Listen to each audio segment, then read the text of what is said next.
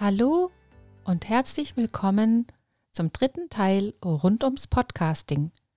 Mein Name ist Heike Drechsel und ich habe vor circa einem Jahr einen Podcast gestartet. Der heißt Unternehmen im Gespräch und ist ein Interview-Podcast. Ich führe sehr persönliche Gespräche mit Unternehmer und Unternehmerinnen aus dem Rheinland, sodass die Zuhörer den Menschen hinter der Visitenkarte kennenlernen. Da ich mich in die Produktion und für den Launch des Podcasts intensiv in diese Materie eingearbeitet habe, möchte ich dieses Wissen nun gerne an dich weitergeben. Im ersten Teil habe ich so grundlegende Dinge übers Podcasting erklärt. Wie zum Beispiel, wo kommt der Begriff überhaupt her? Wie würde man einen typischen Podcasthörer oder Podcasthörerin beschreiben? Und welche Aspekte sind denn wichtig für einen erfolgreichen Podcast? Dann ging es in der zweiten Folge um so Fragen wie nach der Technik, der Zeit und den Kosten, die nötig sind für den Start eines Podcasts. Und ich habe auch verraten, welche Fragen mir am häufigsten gestellt werden von den Leuten, die sich für das Projekt Podcasting an sich interessieren. Heute sind wir nun schon beim dritten Teil angelangt. Ich habe versprochen, dass ich diesmal über Corporate Podcasts sprechen möchte, also Unternehmenspodcasts. Und zum Schluss gebe ich noch einen ganz kleinen kurzen Ausblick, wie sich laut Experten der Podcast-Markt entwickeln wird. Da wünsche ich euch nun viel Spaß damit und los geht's. Ja, wie der Name es schon andeutet, ist ein Corporate Podcast ein Audio-on-Demand-Medium, das von Unternehmen eingesetzt wird. Damit sind Podcasts ein moderner Bestandteil der Marketingstrategie. Die Kommunikation ist entweder gerichtet an die Kunden, entweder so, also Bestandskunden und oder Neukunden, als auch an die Mitarbeiter, seien es interne Mitarbeiter oder potenziell neue Mitarbeiter. Ja, was hat denn ein Unternehmen jetzt nun davon, einen Podcast zu veröffentlichen? Also worin liegen der Nutzen? Wo sind die Vorteile für das Unternehmen? Als erstes ist es natürlich die Zuhörerschaft von Podcasts. Die ist nämlich eher urban, gebildet, technikaffin und verdient ein mittleres bis höheres Einkommen. Und sie sind auch sehr loyal gegenüber ihren Podcasts, ihren Lieblingspodcasts. Konkret heißt das laut einer Radiomarketingagentur, die Firma RMS aus Hamburg, der durchschnittliche Hörer ist 43 Jahre alt, 47 Prozent haben Kinder im Haushalt, 87 Prozent leben im verstädterten oder städtischen Raum und die Mehrheit, nämlich 54 Prozent, sind weiblich.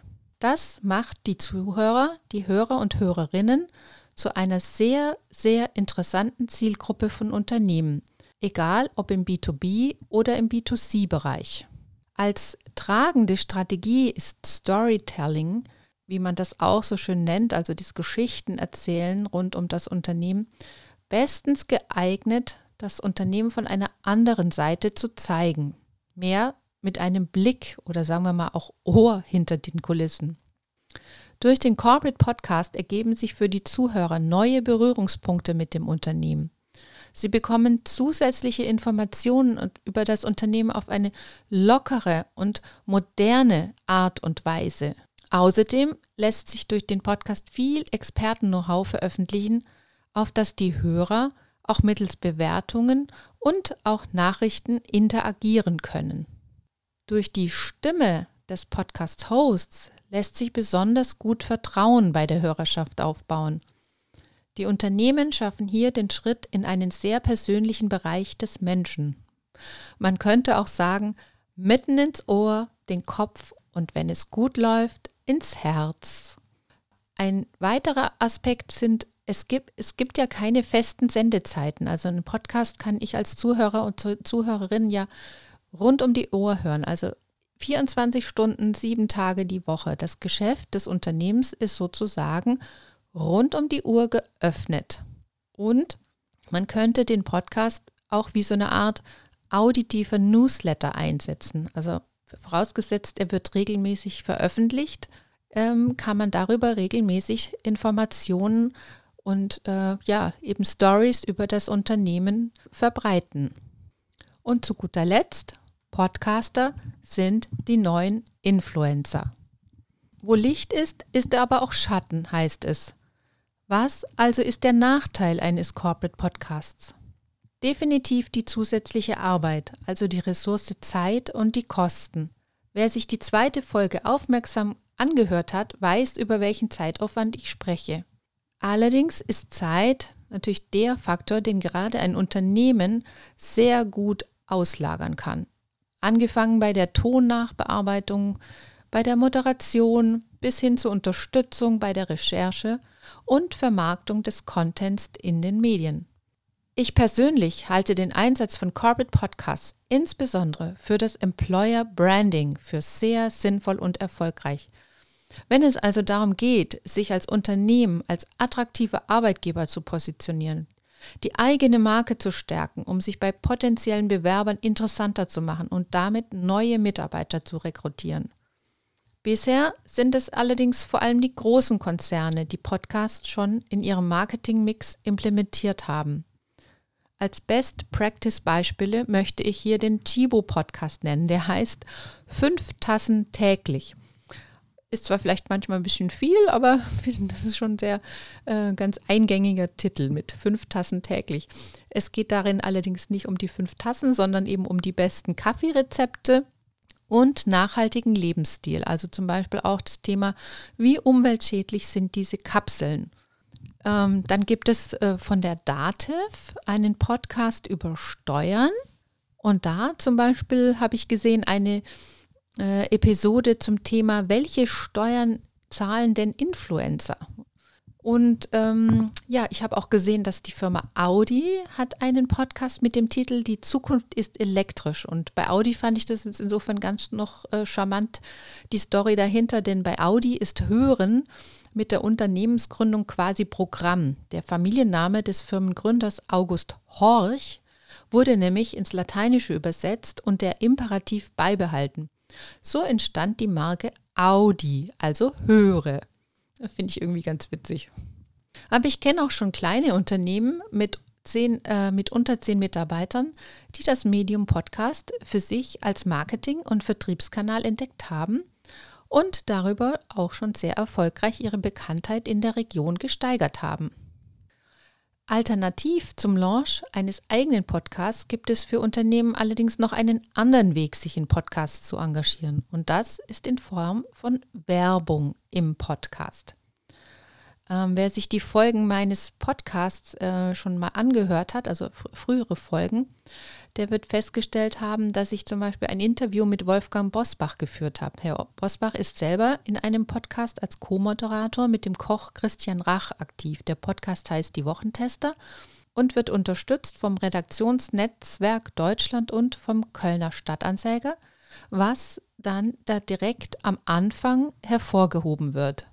In anderen Podcasts wird von den Hosts selbst die Werbung eingesprochen, wobei die Unternehmen dann gerne als sogenannte Sponsoren vorgestellt werden. Da gibt es beispielsweise den Podcast von der Journalistin Sabrina Andorfer, der heißt Die Dritten. Hier kann man richtig coole, mega spannende Geschichten von Menschen hören, die eben mindestens 70 Jahre alt sind und aus ihrem Leben erzählen. Also sehr zu empfehlen. Als Sponsoren sind hier aktiv ähm, zum Beispiel eine Versicherungsagentur und eine Seniorenresidenz. Das habe ich jetzt einfach mal so rausgegriffen, um, um das ein bisschen plastisch zu machen, wie man sich das vorstellen kann mit dieser Werbung. Und wer jetzt natürlich wissen möchte, was das kostet, ähm, das gängigste Modell der Kostenfeststellung im Podcast Sponsoring ist die Berechnung per TKP. Das ist der Tausender Kontaktpreis, also beziehungsweise Kosten pro 1000 Kontakte. Als Kontakt sind hier die Downloads gemeint. Das sind nach dem sogenannten IAB-Standard alle Downloads, bei denen ein Hörer mindestens 60 Sekunden einer Folge abgespielt hat. Ja, grundsätzlich gilt natürlich, je mehr Hörer ein Podcast hat, desto mehr Geld kann der Host pro Episode bekommen.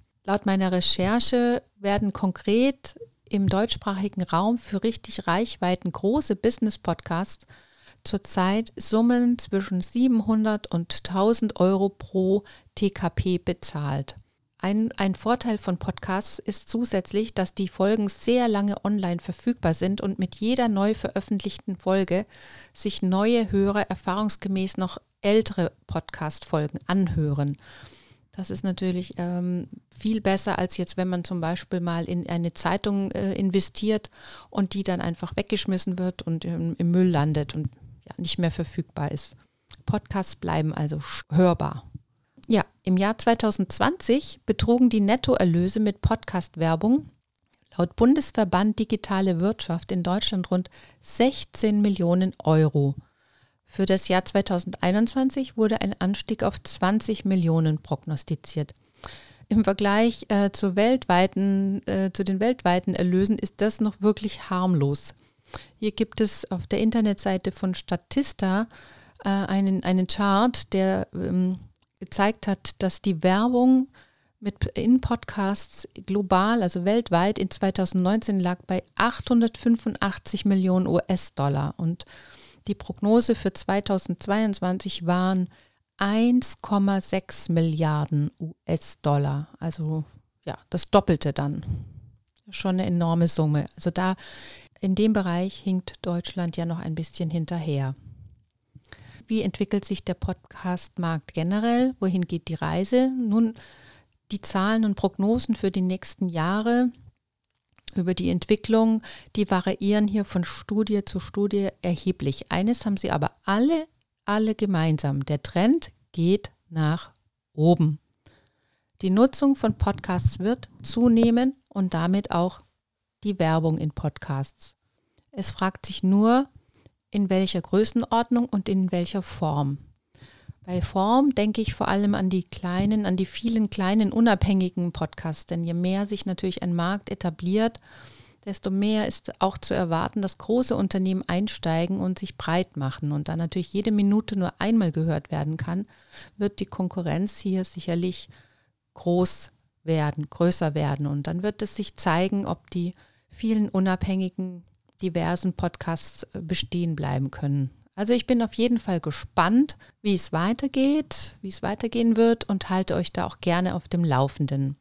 Ich sage jetzt an dieser Stelle erstmal vielen Dank fürs Zuhören und ich hoffe, du konntest ein paar Infos für dich mitnehmen.